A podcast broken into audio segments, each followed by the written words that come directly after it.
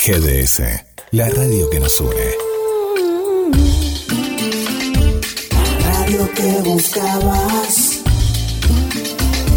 www.gdsradio.com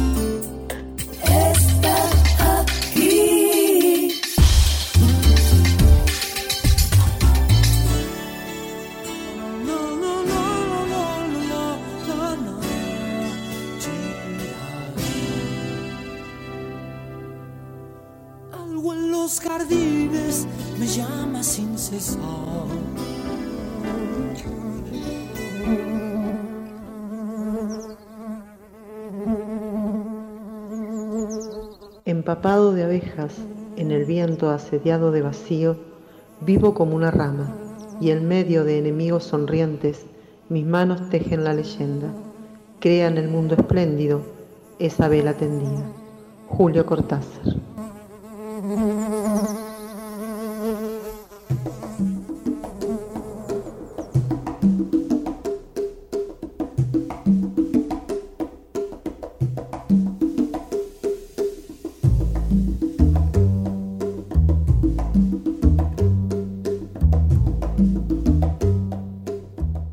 Bienvenidos, bienvenidas y bienvenides a la colmena del programa número 16 de Cómo duermen las abejas por GDS Radio, un programa de biodiversidad, humanidad, cultura y deseos. Algunas entrevistas, música y siempre alguna sorpresa puede aparecer. Me presento, mi nombre es Carla Rosa y seré la obrera que produce y conduce este programa, siempre acompañada por nuestro operador Guillermo San Martino. Si quieren comunicarse, pueden hacerlo al 223 42 46 646 o al 223 022 129. Siempre desde Mar del Plata para quien guste escuchar y de desde donde gusten escucharnos. Eh, Guillermo está recién llegadito de Chile, así que después nos irá contando su, su experiencia eh, en el viaje que fue a presentar su libro. Hoy empezamos el programa de esta manera. Oda al mar. Aquí en la isla, el mar, y cuánto mar, se sale de sí mismo. A cada rato dice que sí, que no, que no, que no, que no. Dice que sí, en azul, en espuma, en galope. Dice que no, que no. No puede estarse quieto. Me llamo mar, repite, pegando en una piedra sin lograr convencerla. Entonces, con siete lenguas verdes, de siete perros verdes, de siete mares verdes, la recorre, la besa, la humedece y se golpea el pecho repitiendo su nombre. Oh mar, así te llamas. Oh camarada océano, no pierdas tiempo y agua, no te sacudas tanto, ayúdanos. Somos los pequeñitos pescadores, los hombres de la orilla, tenemos frío y hambre. Eres nuestro enemigo, no golpees tan fuerte, no grites de ese modo. Abre tu caja verde y déjanos a todos en las manos tu regalo de plata, el pez de cada día.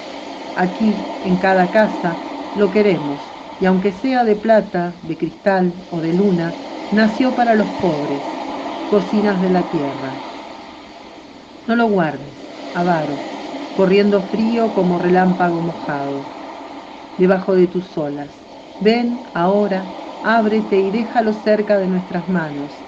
Ayúdanos, océano, Padre verde y profundo, a terminar un día la pobreza terrestre.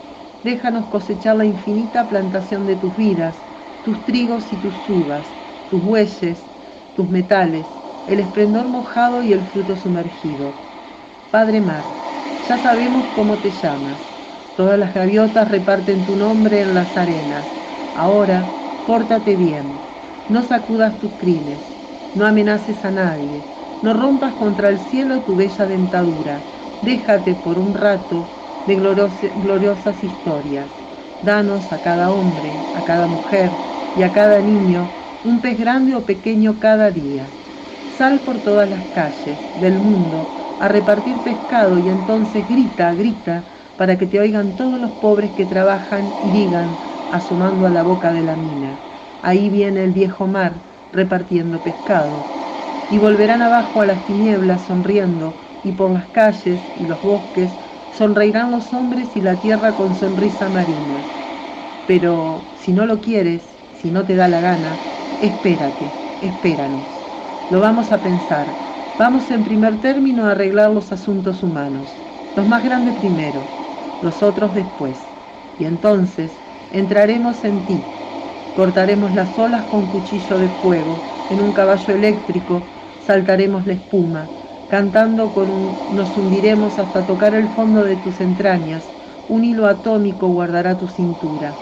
Plantaremos en tu jardín profundo plantas de cemento y acero. Te amarraremos pies y manos.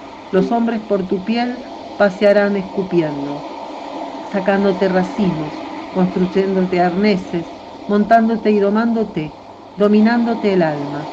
Por eso Será cuando los hombres hayamos arreglado nuestro problema, el grande, el gran problema, todo lo arreglaremos poco a poco. Te obligaremos, Mar, a hacer milagros, porque en nosotros mismos, en la lucha, está el pez, está el pan, está el milagro. Pablo Neruda.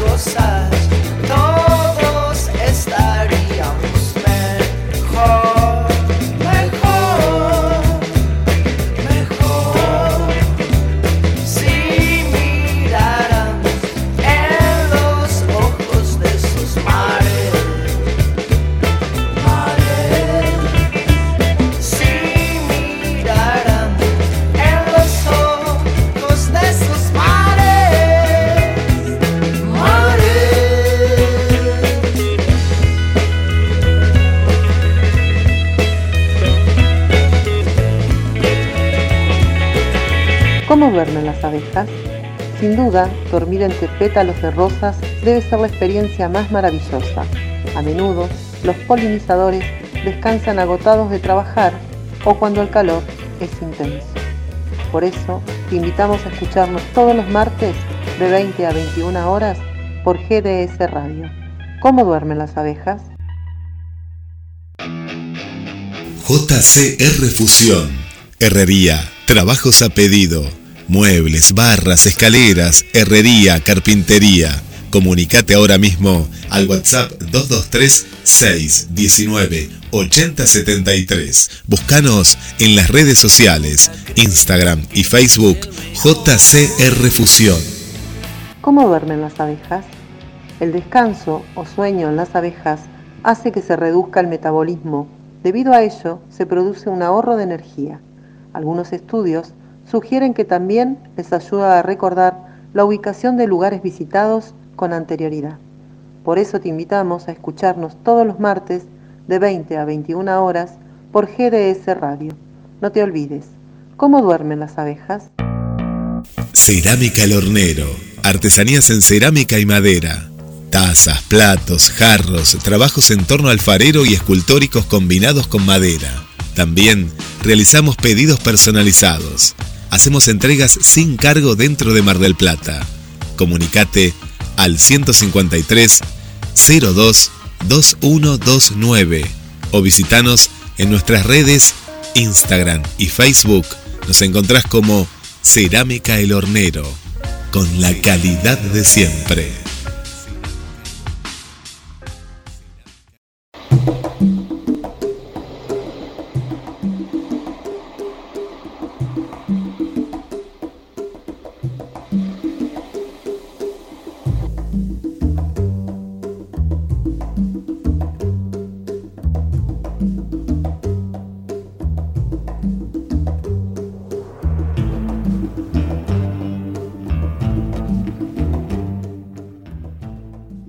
Escuchamos en el primer bloque a los espíritus mares.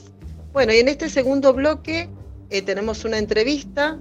Estamos con Silvana Buján, ella vive en Mar del Plata, es licenciada en Ciencias de la Comunicación Social, periodista científica y ambiental, es activista ecologista, eh, lleva adelante desde el año 1998 ECOS, ciclo periodístico científico, eh, abocado al ambiente y la cultura, dirige BIOS, ONG, miembro de la Red Nacional Ecologista, además de, de tener varios premios y menciones por su labor de, de muchos años. Te hemos escuchado también en ECOS eh, eh, desde, desde varios, varias eh, eh, producciones. Hola Silvana, buenas noches, ¿cómo estás? ¿Qué tal, Carla? ¿Cómo están? Gracias por la invitación. Bienvenida a Cómo duermen las abejas. Hermoso título, por cierto. bueno, gracias, gracias. Bueno, hoy nos reúne el tema microplásticos y nanoplásticos. Contanos un poco, ¿de qué estamos hablando cuando hablamos de microplásticos y nanoplásticos?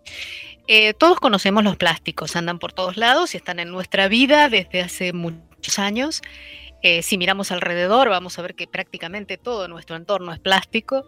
Y esos plásticos cuando empiezan a degradarse, sea por el uso, sea porque los tiramos a la basura, sea porque van a un centro de procesamiento, van desprendiendo pequeñas partículas. Muchos de ellos, la mayoría de ellos, casi la totalidad, no se recicla y va a parar a la basura, va a parar al mar, va a parar a los desagües eh, pluviales, va a parar a la tierra, vuela en forma de bolsas. Eh, los rayos ultravioletas, el tiempo, las temperaturas, los van degradando y los van haciendo pedazos cada vez más pequeños.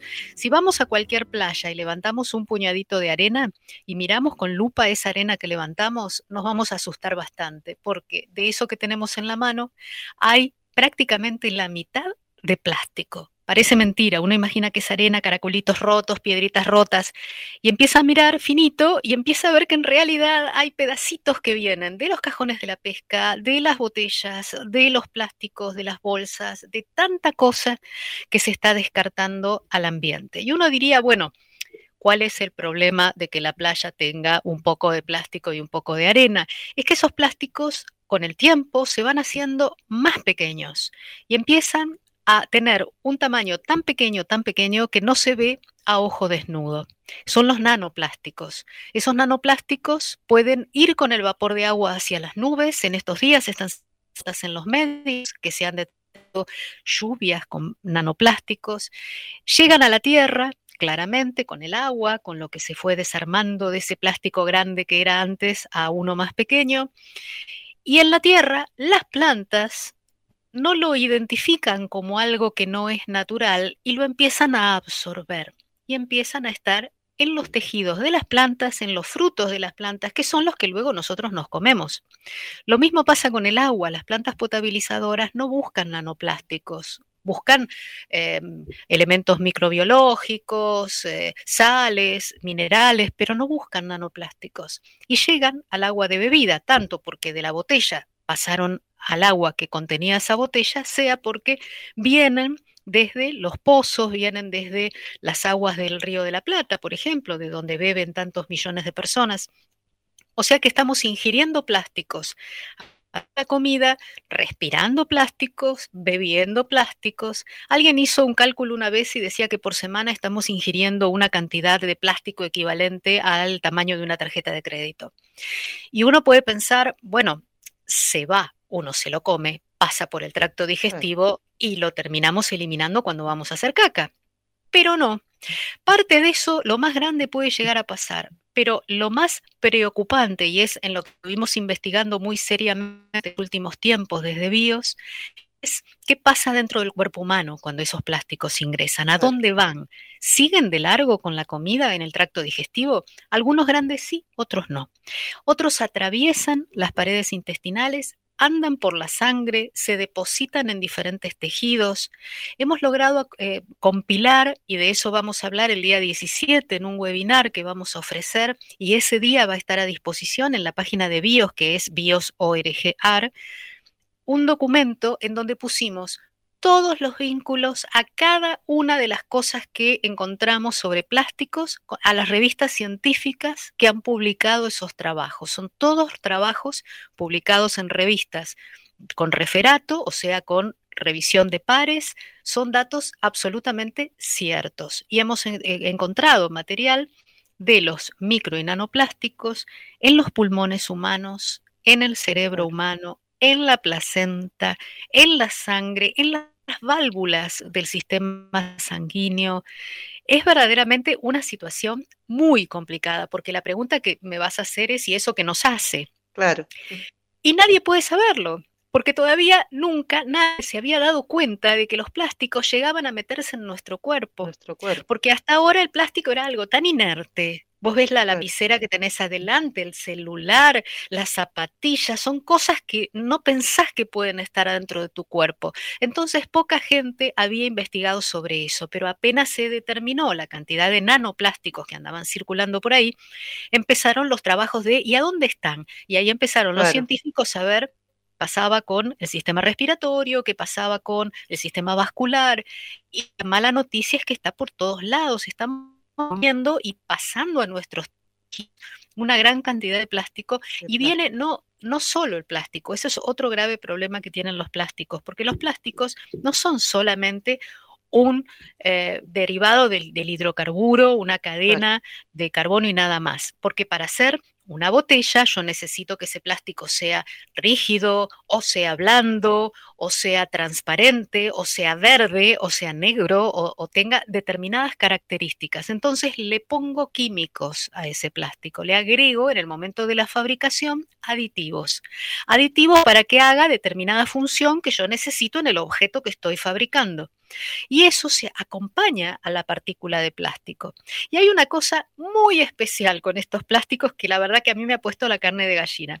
En los nanoplásticos, las superficies y estas sustancias químicas que tienen estas pequeñísimas partículas reciben los virus y bacterias que andan por él, les encanta pararse a partículas Se alojan en el y plástico. empiezan, y empiezan a viajar. Los plásticos son vehículo de contaminación viral y de contaminación bacteriana.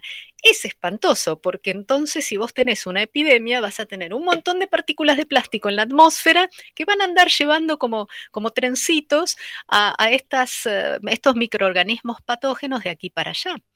Es realmente un problema muy gordo. Por eso Naciones Unidas, que empezó a ver todas estas cosas, dijo, bueno, tenemos que hacer algo. Este mundo se nos fue de las manos, se nos fue de las manos en muchos sentidos, pero este Sí. no lo tenían en el radar. Entonces está en este momento en Ginebra desarrollándose la reunión preparatoria para lograr un acuerdo internacional para empezar a dejar de usar el plástico. Primero, empezar a que los que se sigan utilizando, porque hay cosas que no se puede sustituir, porque tiene una serie de características que son maravillosas, es impermeable, no, no transmite la, la, la, corriente eléctrica, son eh, maravillas del plástico. Entonces, ver qué sustancias químicas tóxicas que se le agregan hoy se pueden sustituir por otras que no sean tóxicas, para empezar a ver por lo menos el componente químico peligroso que pueden tener las micropartículas. Por otro lado, ver qué cosas se pueden sustituir por materiales que tengan características parecidas a los plásticos, moldeables, flexibles, rígidos, coloreables, etcétera, que no provengan del mundo de los hidrocarburos. Eh, sabemos que con almidones, cadenas de almidón de maíz, se han fabricado bolsas eh, que son en el momento de la degradación, se convierten en dióxido de carbono y agua, o sea, son claro. inocuas, no, no claro. comportan colorantes y químicos ni nada por el estilo. Entonces, están en este momento discutiendo ese tratado al que estamos todos los que nos dedicamos a los temas de medio ambiente e invitando al resto de la humanidad, que es parte de esta cosa, es parte de este problema, como habrán comprendido claramente, a que lo sigan y que si acaso en algún momento eh, pueden hacer algo no recibir una bolsa, comprar las cosas sueltas. Vos compras un juguetito y viene adentro de una caja grande de cartón que está forrada de plástico y adentro tiene una especie de transparente con preformado a donde está el juguete metido adentro que también es de plástico y todo en una gran bolsa de plástico de la juguetería. Bueno, empezar a saber decir que no.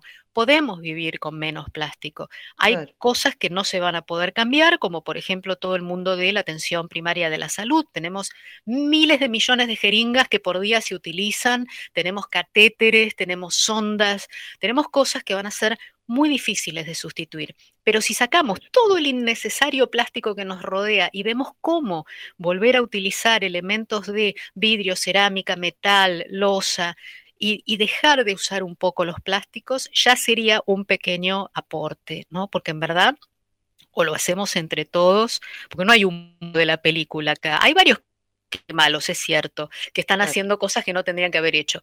Pero más allá de eso, el tema cotidiano del plástico, tenemos que empezar a ver cómo ir sustituyéndolo. Sí, y como... bueno, sí, dime. Sí, eh, Ahora viste que hay varias, eh, acá hay una cooperativa que se dedica a reciclar el plástico, botellas de plástico, y hacen postes, eh, postes plásticos eh, para hacer bancos,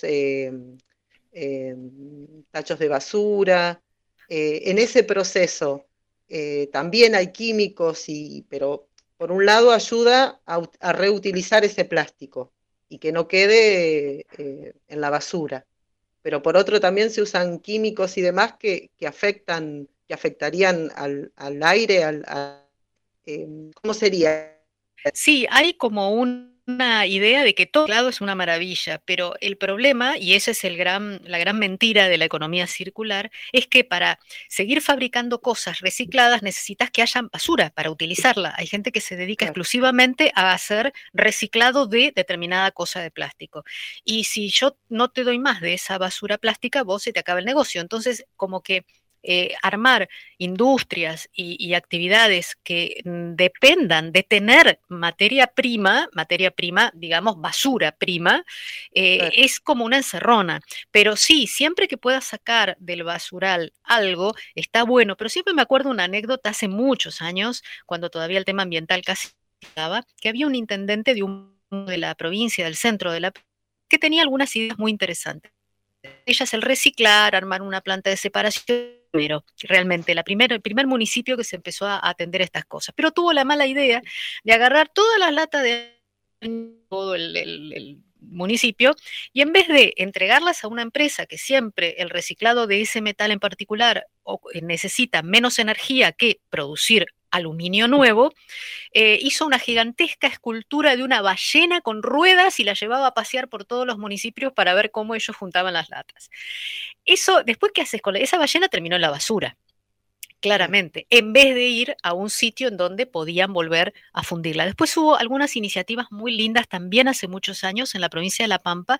Varios municipios se pusieron de acuerdo. Hicieron un consorcio provincial de la basura y uno se dedicaba al papel, el otro se dedicaba al metal, el otro se dedicaba al plástico. Y entonces cada uno había adquirido equipamiento para eso, que se dedicaban. Y hacían, por ejemplo, los que fundían metal no vendían el lingote de metal, vendían, por ejemplo, las manijas para ataúdes, esas cosas de aluminio que son un valor agregado que podías sacar una moneda y todo en una bolsa común. El de los papeles tenía grandes prensas de papel y tenía camiones, los camiones municipales ayudaban al municipio vecino.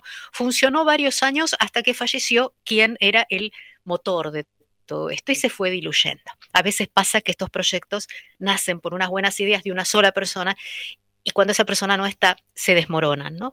Pero ese tipo de cosas estaban muy buenas porque no todo municipio necesitaba comprarse todos los equipos para hacer cosas. Y los municipales iban y venían entregando el material al municipio que corresponda, ¿no? Con, con realmente una Claro. eficiencia envidiable. Así que el reciclado de la madera plástica también es algo que viene hace tiempo y es una buena manera de sacar un poco de adelante del, del mundo la cantidad de plástico que hay. Y eh, sí tienen, según lo hagas, eh, si vos haces termofundido, por ejemplo, no estás emitiendo más que algún volátil Ah, porque estás poniéndole como a baño María, digamos, que se haga Claro. todo derretido y le das una nueva forma. Ahora, si vas a craquearlo con algún químico y, qué, y ponerle más pintura y qué sé yo, hay que ver cada proceso en particular, pero por ejemplo, los postes de alambrado no necesitas cortar un árbol para hacerlos, pones uno de estos Claro. y sirve. Viste, un durmiente, qué sé yo, si es suficientemente resistente, lo dirán los ingenieros de materiales, pero hay cosas que sí, bancos de plaza, podés sustituir cosas y no utilizar maderas, por ejemplo. Eh, está bien, después, ¿qué haces cuando eso se pone viejo? Que el sol lo, lo cuartea y lo destruye. Es un ciclo que no es circular de ninguna manera. Todo lo que involucre eh, elementos que no son eternamente reciclables, y el plástico no lo es, no puede hablarse de circularidad. El vidrio podés hacer una y otra vez, el aluminio sí. podés hacer una y otra vez, pero el plástico nos quisieron vender de que sí, que no te preocupes, que después hacías un banquito y, y usa nomás. Y no es así. El problema eh, Claro. también tenés que mirar a futuro y ver qué va a pasar con ese banquito el día de mañana. Y en el presente, qué está pasando con toda la basura plástica que descartamos. claro, tratar de, de- de cortar ese ciclo. Y otra de las cosas que me impactó fue cómo el océano produce esos nanoplásticos. Sí, en realidad no los produce el océano, los produce el ser humano, tira la basura al mar, el mar Claro, sí, degrada sí. eso en pequeñas cantidades y se evapora el agua, como dijimos al principio, en las moléculas de agua se van pegados los nanoplásticos. O sea que el océano, no, pobrecito, no es que sea un malo que nos Claro. contamina, ¿no?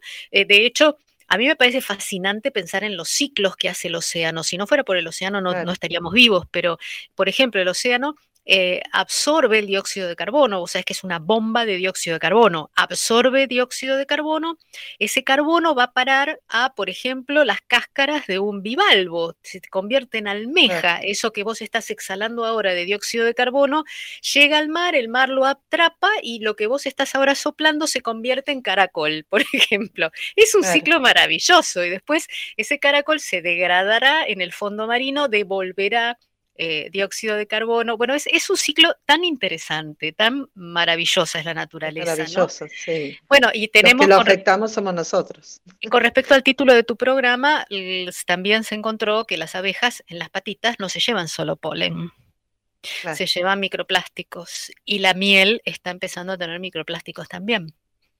O sea, es, es una cosa muy loca, ¿no? Va a llegar un momento que vamos a ser más plásticos que humanos. Es muy realista Claro. pensar en eso, pero Sí. es lo que nos hemos sabido ganar.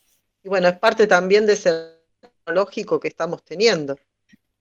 Eh, la tecnología también va por ahí, más allá de todo lo, lo demás que se, se usa. Hay can- tanta cantidad de, de- de- de basura, tecno- de, de residuo tecnológico eh, que a veces impresiona.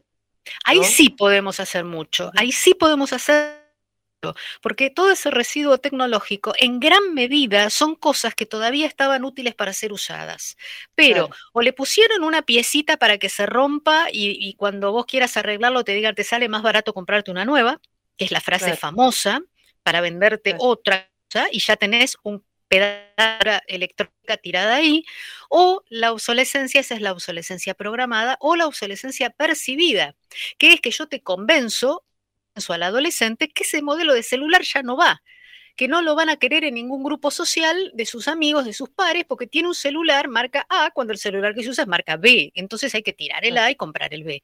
O los zapatos, que este año resulta que se usa el marrón. Entonces tenés que tirar los zapatos que tenías, que tenían otro color, porque por ahí por 4 o 5 años no se usa el color que tenés, y tenés que comprarte otros. Entonces, en temas tecnológicos, la obsolescencia percibida es imparable y es lo que tenemos que tratar de detener, darnos cuenta de que mientras ande, ¿para qué lo vamos a cambiar?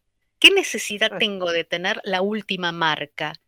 No hay necesidad ninguna ni fundamento alguno para eso. Entonces reflexionemos un poco en eso. Es tan común decir, no, este celular ya está viejo, no, no, no me, no me gusta, ahora vienen con tapita y después vienen sin tapita y después vienen rectangulares y después vienen de colores. Si tenés uno- un objeto que se te ha roto y te dicen, no, te sale más barato comprarte uno nuevo, averigua si es verdad, porque también es una estrategia de mercado. ¿no? Hay, hay algunos Sí. documentales muy lindos sobre, sobre la obsolescencia programada y, y la obsolescencia percibida. Hay cosas muy lindas para ver. Y ahí sí podemos hacer mucho. Ahí sí podemos hacer mucho. Bueno, estamos, para quienes nos están escuchando, estamos con Silvana Buján. Ella es licenciada en Ciencias de la Comunicación Social, periodista, científica ambiental, es activista ecologista y em, conduce y produce el programa ECOS, un periodístico científico, el ambiente y la cultura. Contanos un poquito de, de- de tu programa, que está desde 1998, hace varios años. Ah, Sí, ya estamos viejos. Sí, Ecos está al aire hace muchísimos años. Cuando hablar de medio ambiente te decían de qué ibas a hablar, de ballenas y de pingüinos, te decían, porque qué otra cosa puede haber. No era la época en que desempetrolábamos pingüinos y esas cosas. Pero en verdad eh, siempre traté de hablar del hombre, ¿no? Del hombre como humanidad, no el hombre masculino, sino el hombre como humanidad, el hombre como, como centro, el ser humano como centro de todas estas cosas, ¿no? Y bueno, es, es una pasión para mí identificar los temas más complicados a lo mejor y tratar de explicarlos sencillitos con eh, personas que sepan mucho del tema.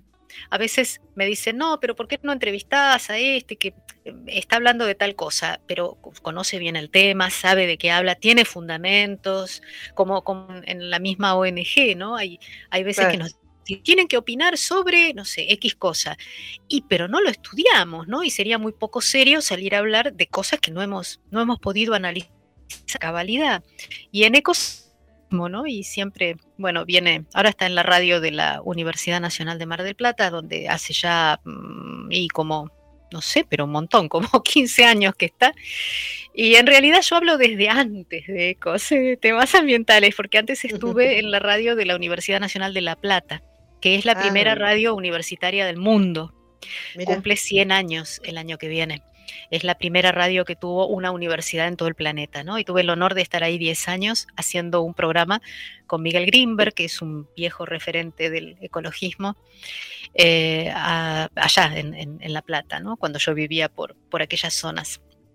Y también hablábamos de temas ambientales, ¿no? El programa se llamaba La Vida y estuvo unos cuantos años. Y estaba bueno porque éramos tan pocos los que hablábamos de medio ambiente en, en general, que se armaban los Claro. clubes de oyentes, los grupos de oyentes, y nos traían pochoclos recién hechos y tortas de la escuela y no sé qué, y venían a tomar mates. Los estudios de La Plata eran muy grandes, esos que recibían un coro entero, por ejemplo, y, y te cantaban ahí dentro del estudio, con esos micrófonos gigantes de la época de, principios del siglo.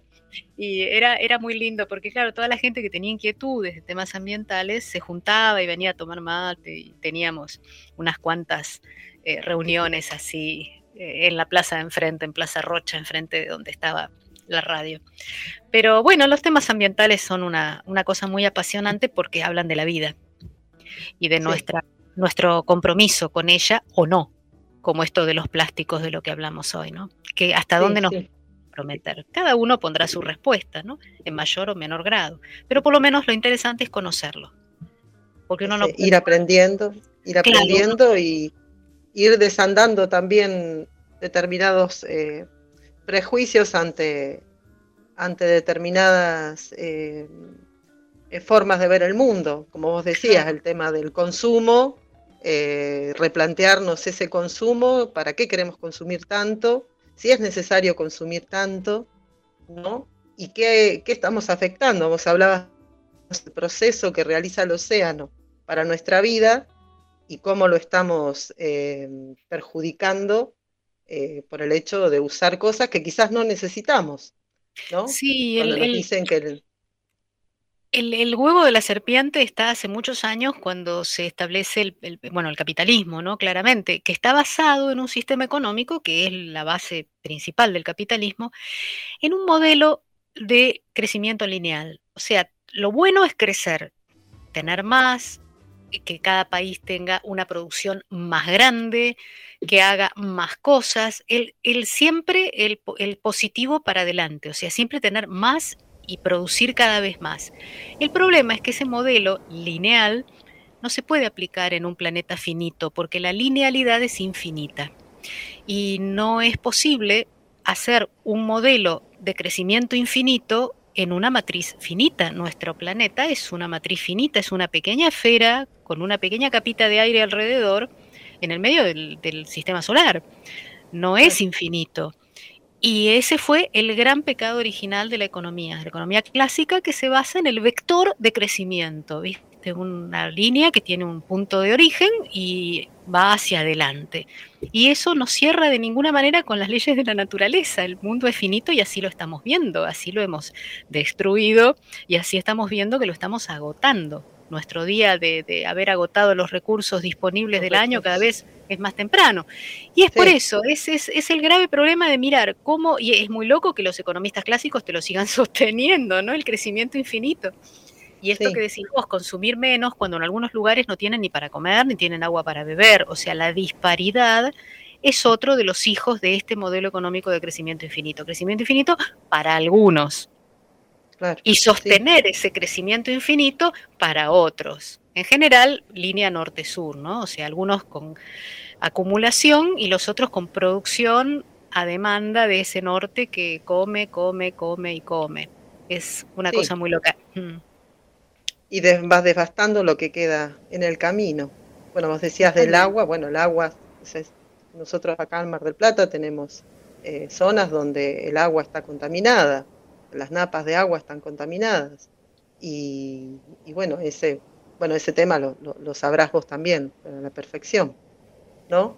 Sí, sí, el tema del agua es, es, tan es absurdo ya recordar que es vital, ¿no? Porque sin eso no podemos seguir, pero en este contexto de cambio climático se va a ver complicado. Hay provincias en Argentina que ya están con serios problemas porque no está lloviendo lo suficiente.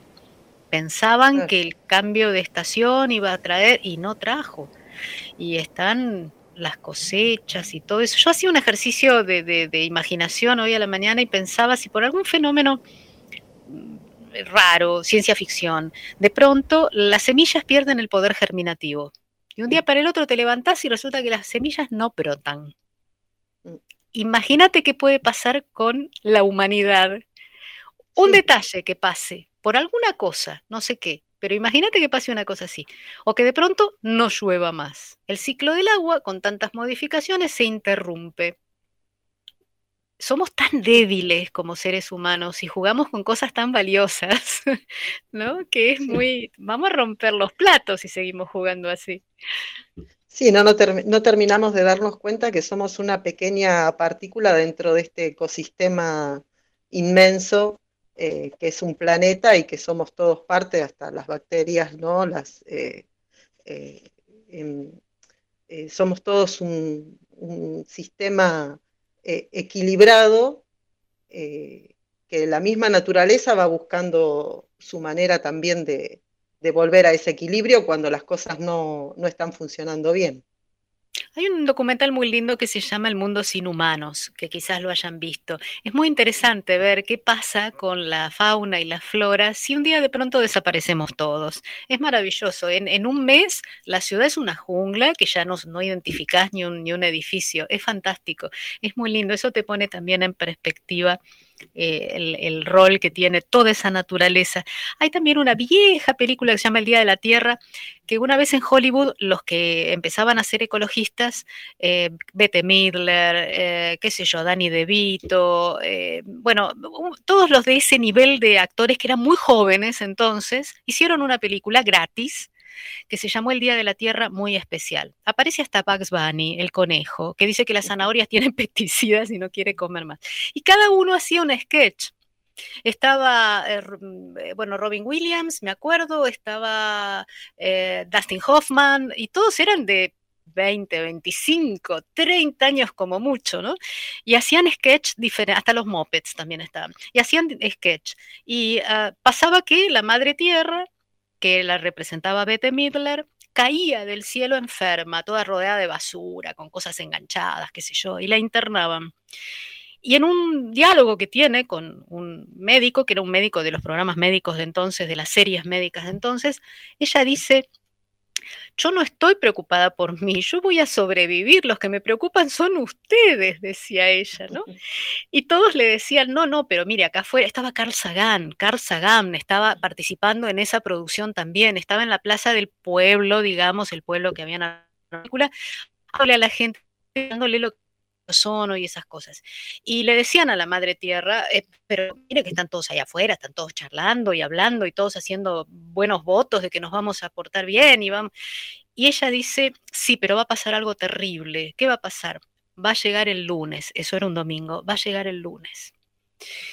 Y todos se van a ir a su casa y van a seguir haciendo lo mismo que venían haciendo. No, lo terrible era eso. Pero bueno, ella se daba cuenta de que ella es una roca en el espacio cubierta de, de vegetación y un poquito de aire y nada, los que están en problemas somos nosotros, ¿no?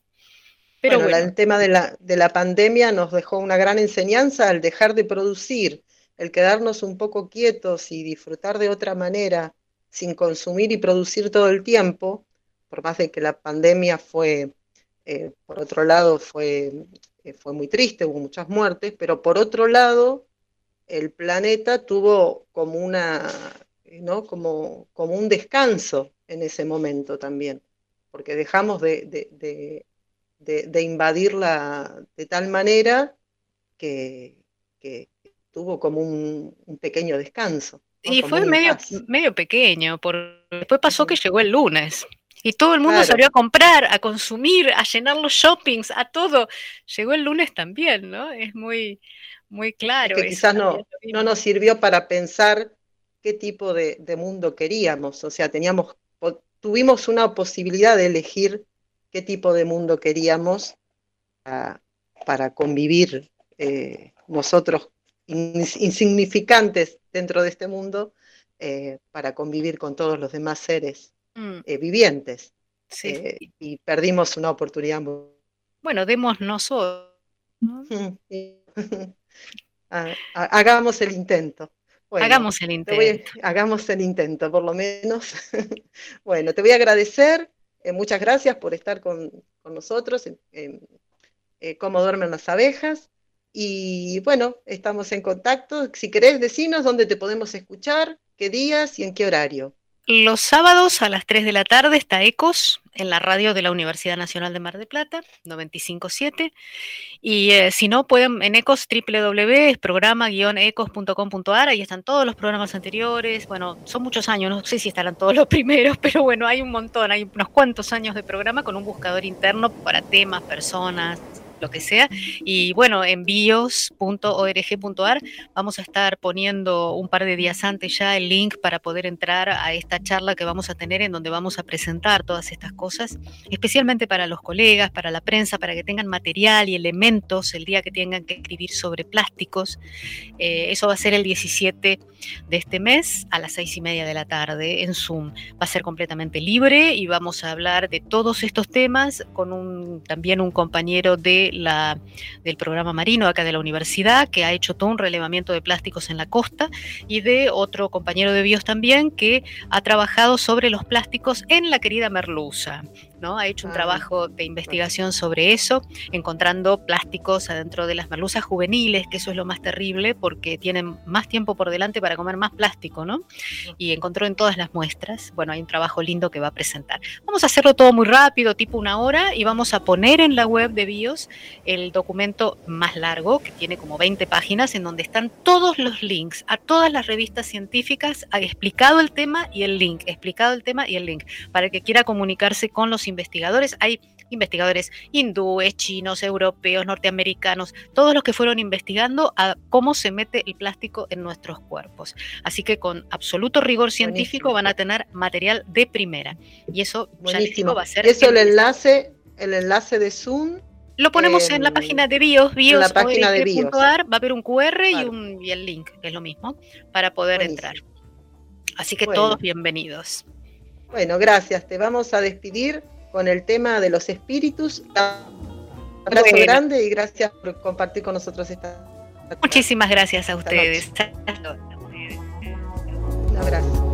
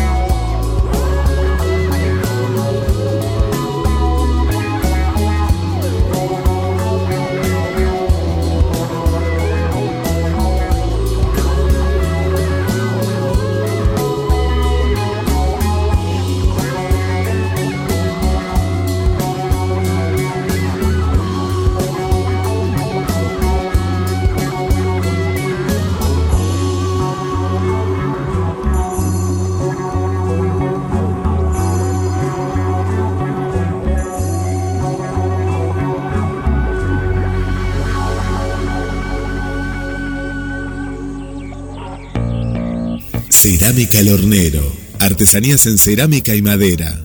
Tazas, platos, jarros, trabajos en torno alfarero y escultóricos combinados con madera. También realizamos pedidos personalizados. Hacemos entregas sin cargo dentro de Mar del Plata. Comunicate al 153 02 2129 o visitanos en nuestras redes Instagram y Facebook.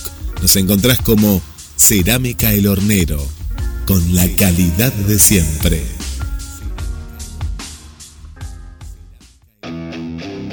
JCR Fusión, Herrería, trabajos a pedido, muebles, barras, escaleras, herrería, carpintería. Comunicate ahora mismo al WhatsApp 223 619 8073. Búscanos en las redes sociales, Instagram y Facebook JCR Fusión.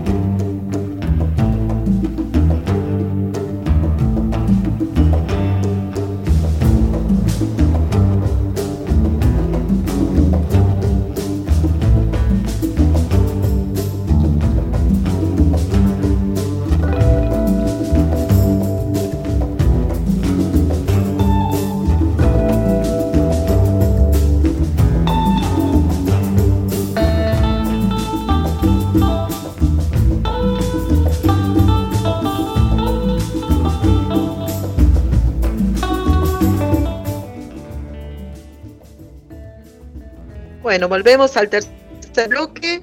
Eh, una entrevista tuvimos en el segundo bloque con Silvana Buján eh, para repensar eh, y para tener en cuenta.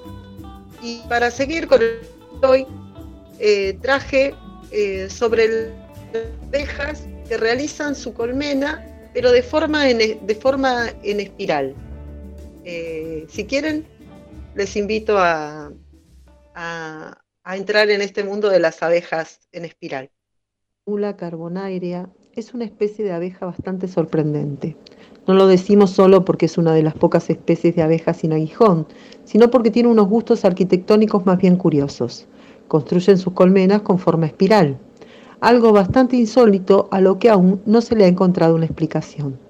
Se trata de una especie endémica de Australia, la cual es conocida por fabricar una miel extraordinaria y contribuir a la polinización de una manera superior a la de muchas otras especies, pero sin duda su mayor peculiaridad está su tendencia a levantar colmenas de resina y cera en una espiral horizontal.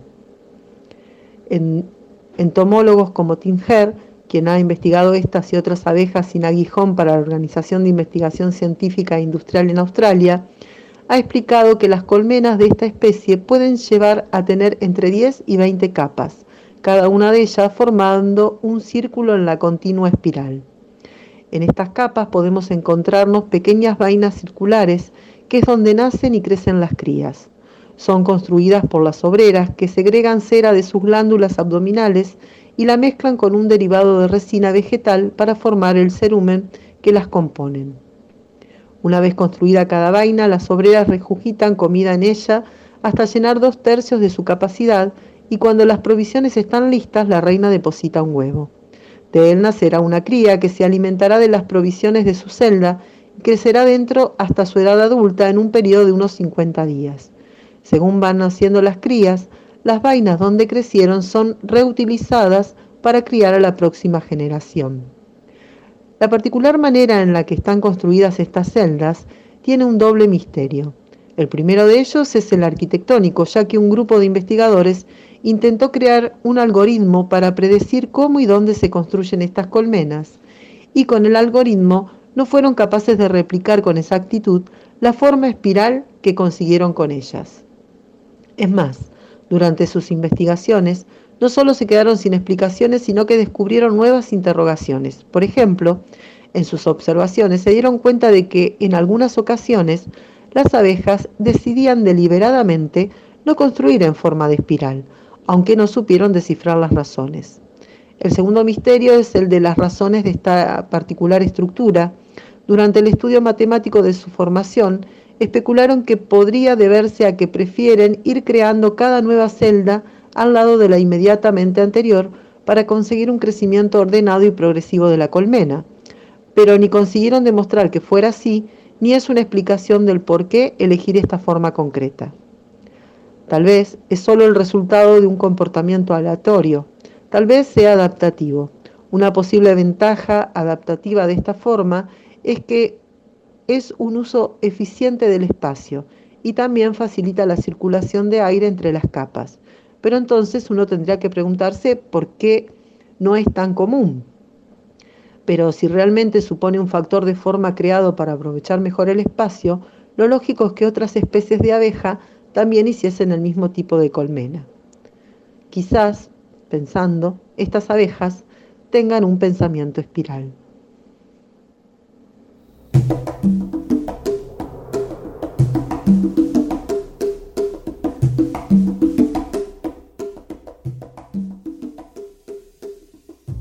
Espero les haya gustado este programa de hoy y nos despedimos escuchando a los pibitos con el tema en espiral. Hasta el martes que viene a las 20 horas. Un abrazo para todos, todas y todos.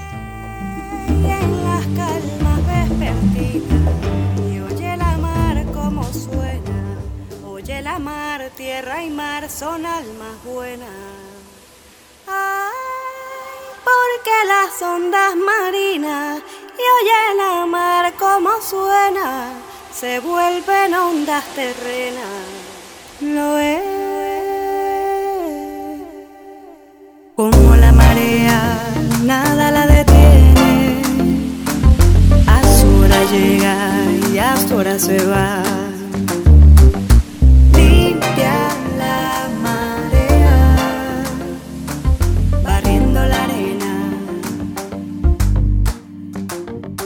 Ya escuchaste la señal, simplemente es natural, rompiendo las costumbres y ese estado artificial. Y te lo digo así, te lo digo así nomás, esto viene como viene, esto viene como va, cómo estás, cómo estamos, cómo estamos acá, conviviendo en el camino, los sentidos están prendidos, continuamente derrapa el inconsciente, el flow está presente en la casa.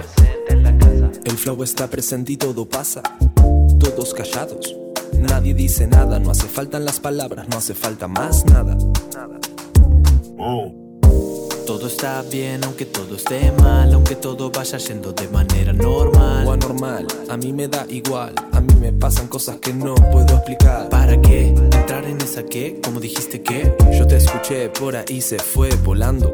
Por el suelo deslizando, por el cielo deslizando, por tu cuerpo piel con piel, con la fuerza de un tren. Con la fuerza de un león también van pasando las horas, van pasando los ratos con sus ratitos en un ámbito infinito, así de chiquito, así de cortito. Y se lupea en espiral, en espiral, en espiral, en espiral, en espiral. Y, y,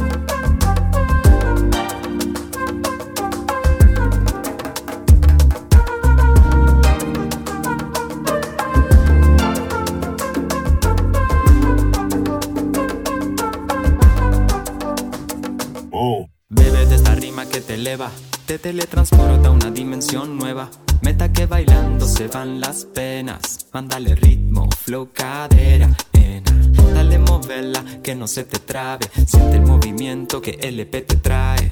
Y que la onda te recorra hasta que tu alma cante la victoria. Y esto viene como va, linda vibra cómoda.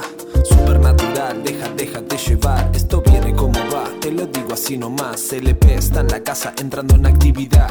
Pasa, sube, muévelo. Baja, fluye, deslízalo. Para ahí y para allá. Recorre, gira, dale